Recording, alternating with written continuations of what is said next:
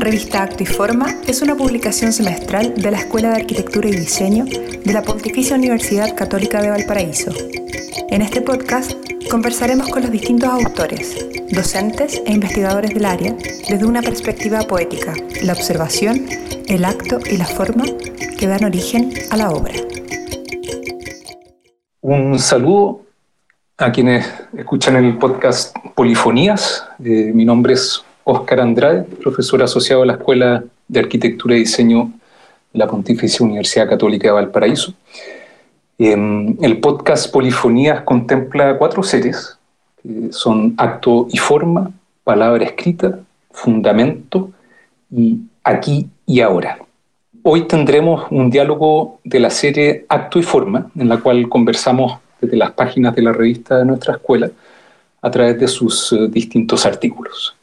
Y para ello, hoy nos acompaña uno de los autores del número 11 de la revista, Igor Fracalosi. Igor es arquitecto y urbanista de la Universidad Federal do Ceará, magíster en teoría y crítica y doctor en arquitectura y estudios urbanos por la Pontificia Universidad Católica de Chile. Es profesor asociado de nuestra escuela y su contribución al número 11 de la revista Acto y Forma fue su escrito titulado Contra los modelos, drama en tres actos. Hola Igor, muchas gracias por acompañarnos. ¿Cómo estás?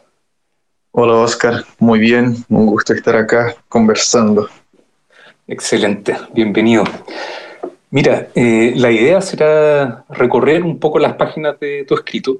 Em, que desarrolla su argumento en torno a las maquetas, el lenguaje y la experiencia.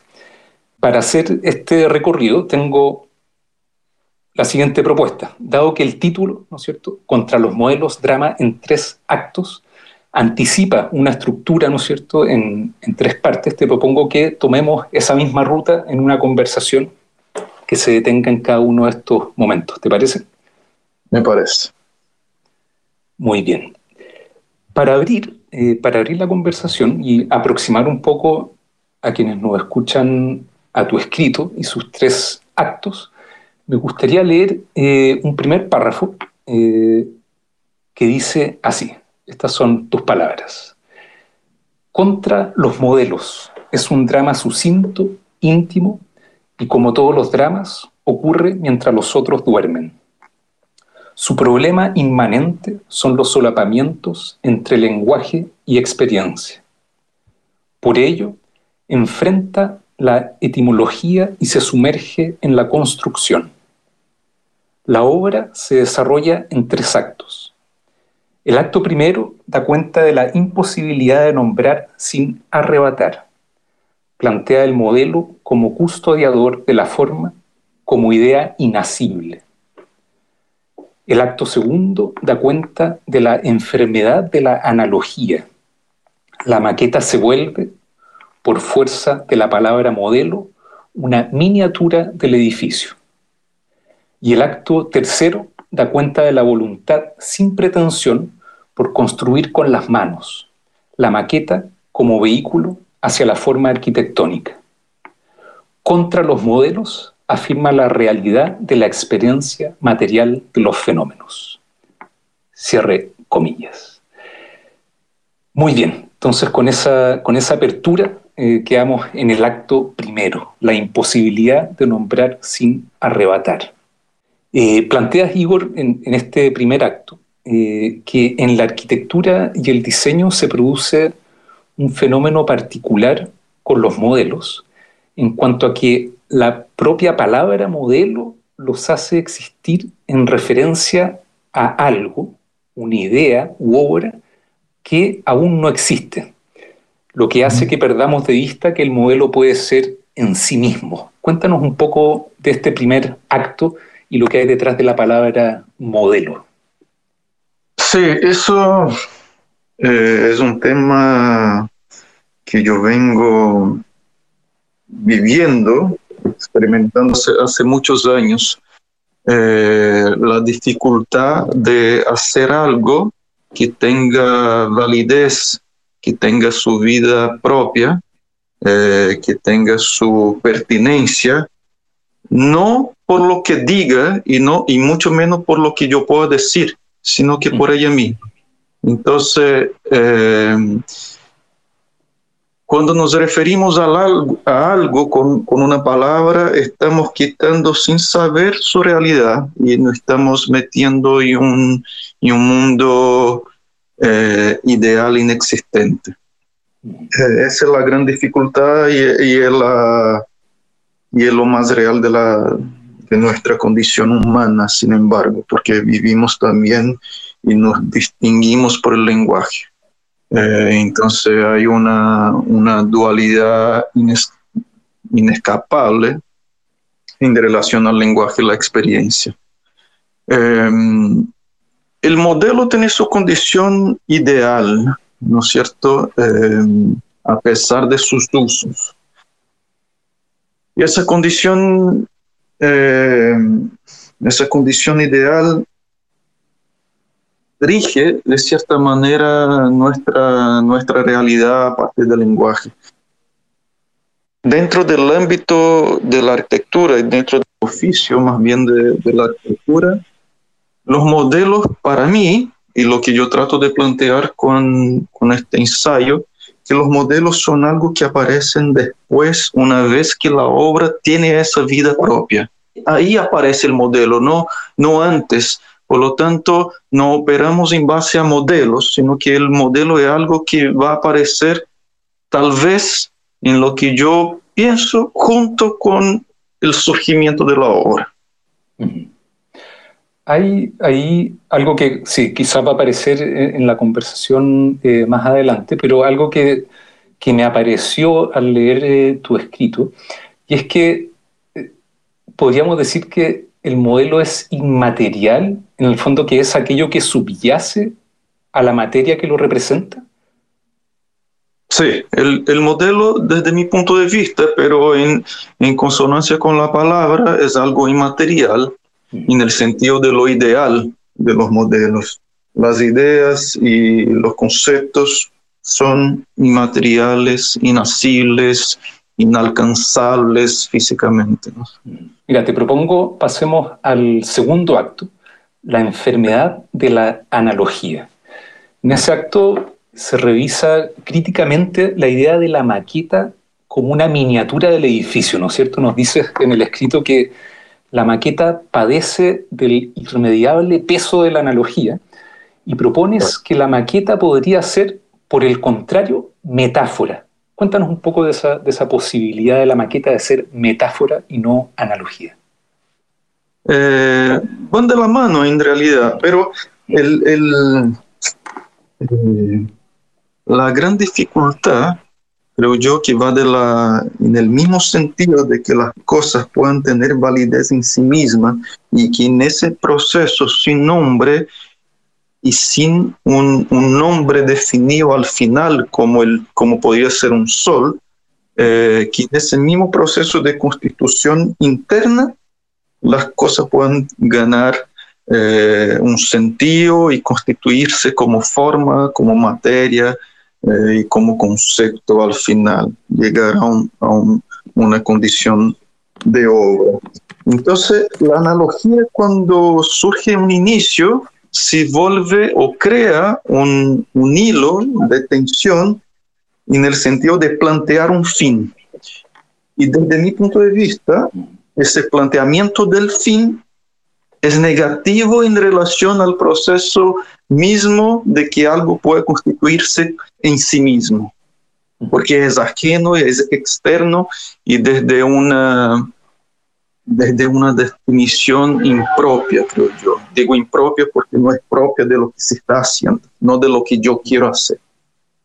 Entonces, la analogía en ese sentido, cuando en el sentido arquitectónico queremos hacer o ten, tenemos un encargo de una casa y defino que quiero hacer la casa de cierta manera, lo más fácil, lo más rápido, lo más común es imaginar, ¿no es cierto? La imaginación. Nos ponemos, estoy eh, describiendo un acto común, corriente, tradicional de alguna manera. Imagino algo y trato de decantar ese algo en dibujo y en maquetas, eh, o en materia, para decir de manera más genérica. Entonces hago una analogía de lo que yo tengo en mente, por lo tanto una, una decantación, y ese algo se vuelve solamente una representación. Mm. Probablemente rápida, porque yo, yo trato de representar y decantar lo más fiel y lo más rápidamente posible lo, lo, que yo tengo en mente. Por lo tanto, lo que yo hago pierde sentido porque no está operando con su realidad propia.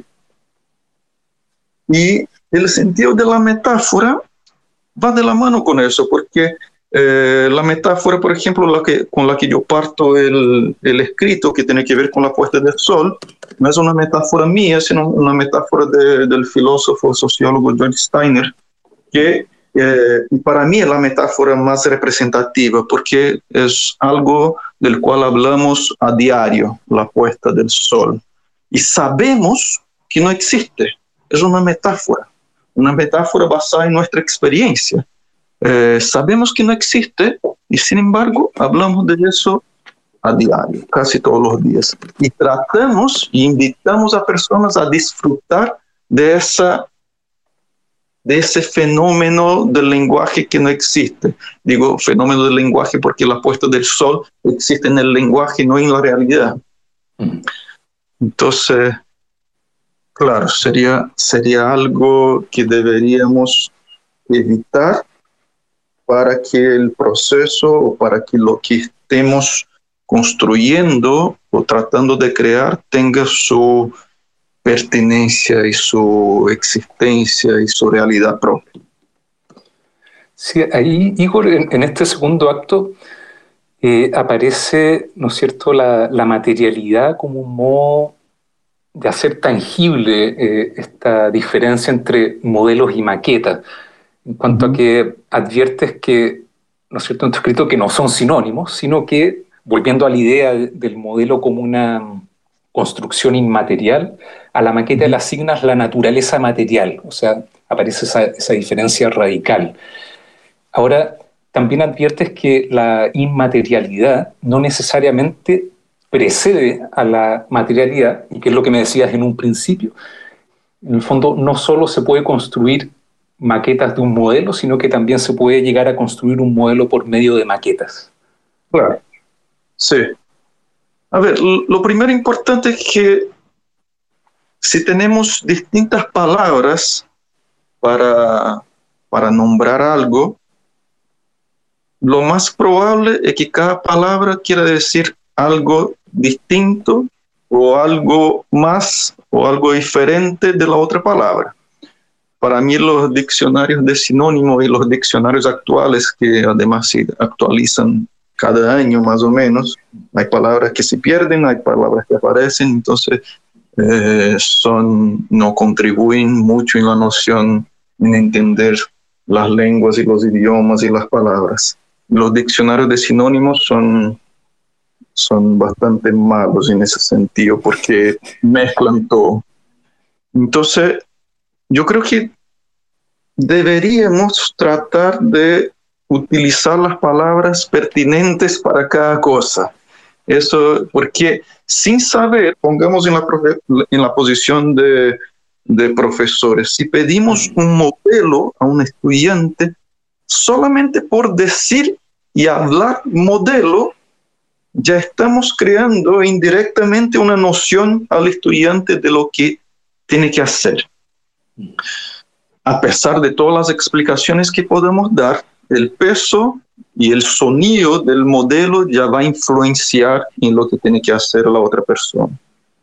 Distinto sería decir maqueta, o distinto sería decir prototipo, o distinto sería decir plástico, como, como dicen eh, en algunas partes de Italia cada cosa tiene su peso indirecto, se podría decir, porque una cosa que es lo que se siente, es lo que, cómo se absorbe la palabra, otra cosa cómo se entiende la palabra. Entonces, para mí es, es importante tratar de decir las palabras que sean propias a lo que se quiere decir. Y para mí, en ese sentido, es casi imposible pedir un modelo, porque primero porque el modelo no se puede hacer, un modelo se puede imaginar, eh, un modelo se puede llegar a él, eh, pero no se puede hacer, no se puede construir un modelo. Sin embargo, en el sentido de la imaginación, el modelo, de alguna manera, no sabría describir, sí puede aparecer antes. Y, esa situación eh, ideal puede empujar o, o, decantar una serie de maquetas. Pero el, el, proceso, creo yo, en ese, en ese sentido es más largo, porque, por ejemplo, cuando yo eh, nombro o pongo como ejemplo el modelo del sistema solar, es algo que ya está, no es algo que yo construí, no es algo que yo inventé, es algo que ya está. Y yo lo puedo representar con maquetas. Yo puedo hacer una decantación del modelo del sistema solar, es una simplificación de la realidad, ¿no es cierto? Un modelo también con ese, con ese intento de explicar la realidad, la simplifica para poder explicarla y a la vez yo la puedo, se puede decantar en, en forma de maquetas, en materia. ¿No es cierto? Entonces, podríamos decir que cuando hay una noción compartida de algo, como el sistema solar, el modelo ya existe y yo lo puedo, yo lo puedo explicar eh, o mostrar en forma de maquetas. Mientras que, o por otro lado, cuando estamos en un proceso de creación artística, el modelo no existe y para hacer hincapié en mi punto, no debiera existir. Principio. Claro, ahí en el fondo, claro, en el proceso de creación, quizá un, un, es un punto eh, que en el escrito aparece, ¿no es cierto?, con fuerza en, en, el tercer y último acto sobre la voluntad sin pretensión de construir con las manos.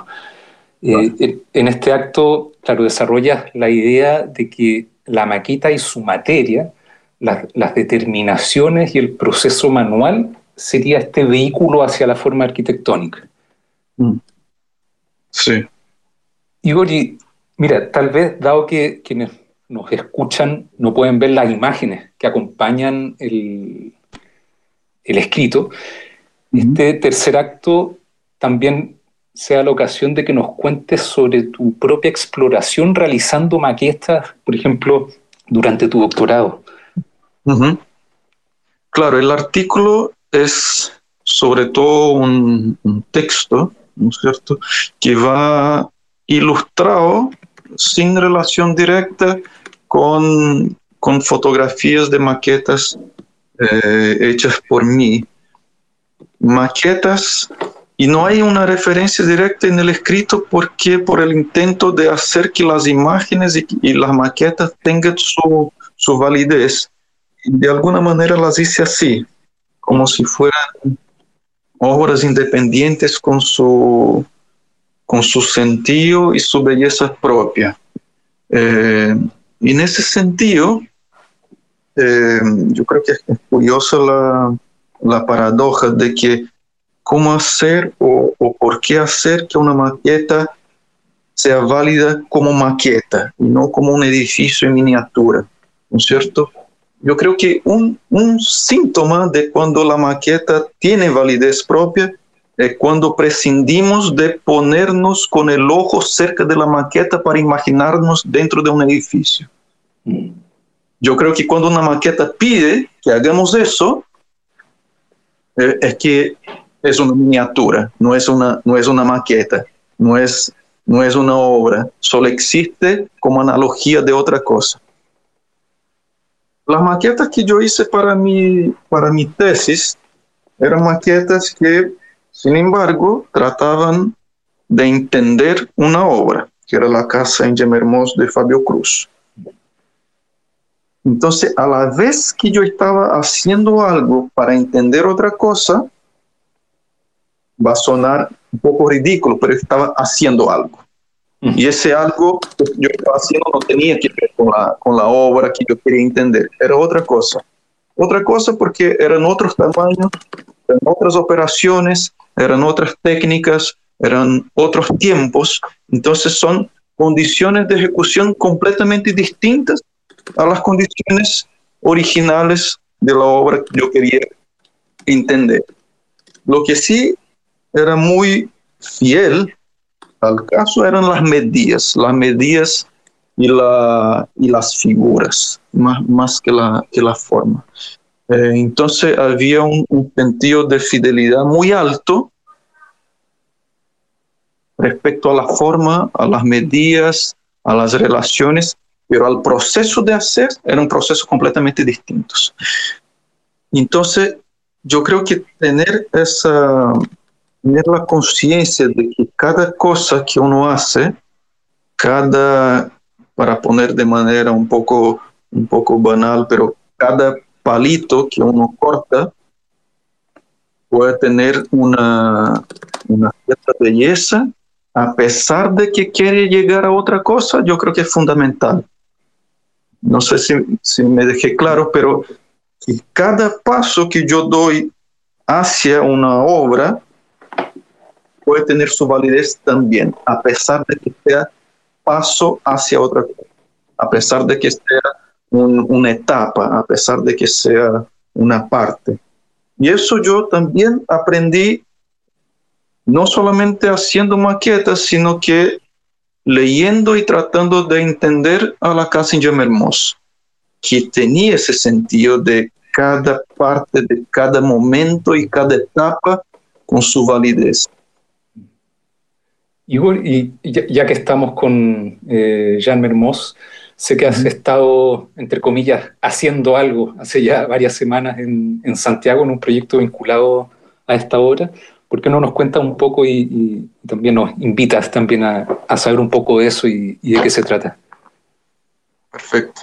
Eh, sí, un proceso muy largo porque yo empecé a estudiar la Casa en Hermosa el año 2012 y, y ahora, ahora parece que logré eh, concluir algo y yo creo que lo más importante es que concluí con, una obra, ¿no es cierto? No concluí con una, una idea o con una, con una opinión, con un comentario, con una explicación, sino que concluí eh, y eso para mí era fundamental, concluí con una obra que sin embargo no es mía.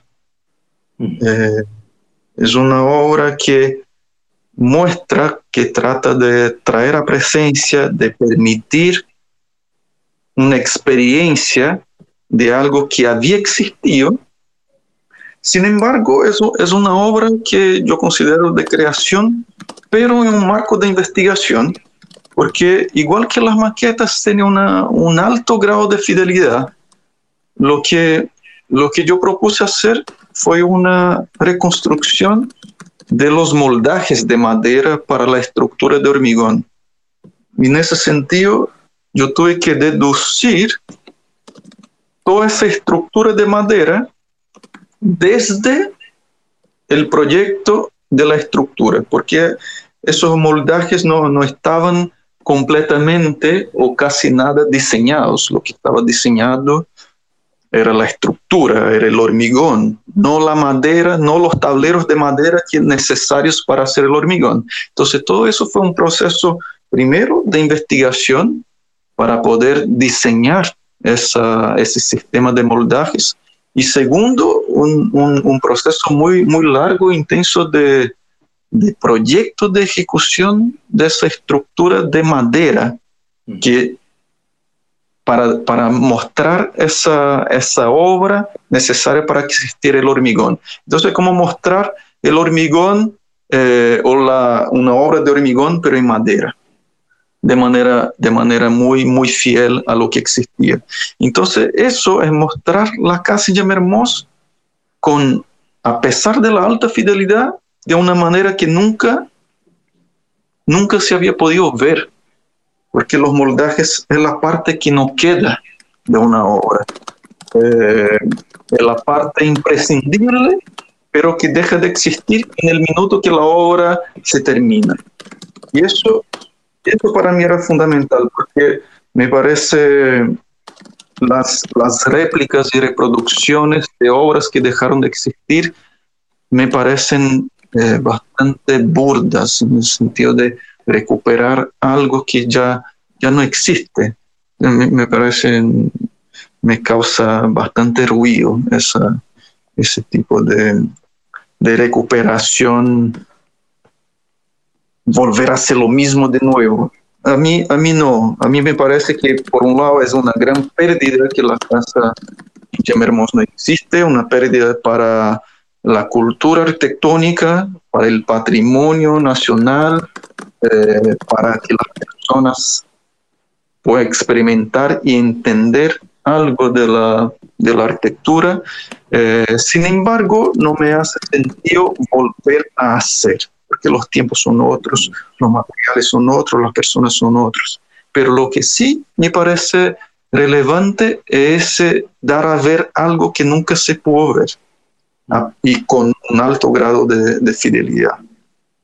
Entonces, eso se podría decir, para haciendo el vínculo con la conversación, esa podría ser, no sé si va a ser, pero podría ser la última maqueta que yo hice de la casa de Mermos. y, y, para ver esta, esta obra y exposición, eh, estará ahora durante el verano en Santiago, ¿no es cierto?, en la Corporación Cultural Las Sí, así es. Está, estará en principio abierta hasta el 23 de enero, eh, de, de, martes a domingo, de martes a domingo. Y junto a la reconstrucción de, lo, de los moldajes está una exposición también con, con planos originales de la, del proyecto de la casa.